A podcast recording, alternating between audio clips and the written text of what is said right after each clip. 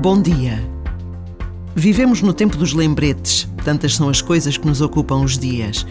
Precisamos de não esquecer compromissos, tarefas, pessoas. Uma mensagem escrita no ecrã do telemóvel, um toque que nos lembra algo, são formas que encontramos para conseguir não falhar aqui e ali. E ainda bem que assim é. Também por Deus e para Deus, podemos fazer o mesmo. Por vezes basta a pausa de um minuto para descobrir o quanto precisamos de tempo para esta descoberta tão pessoal e surpreendente a nossa relação com Deus.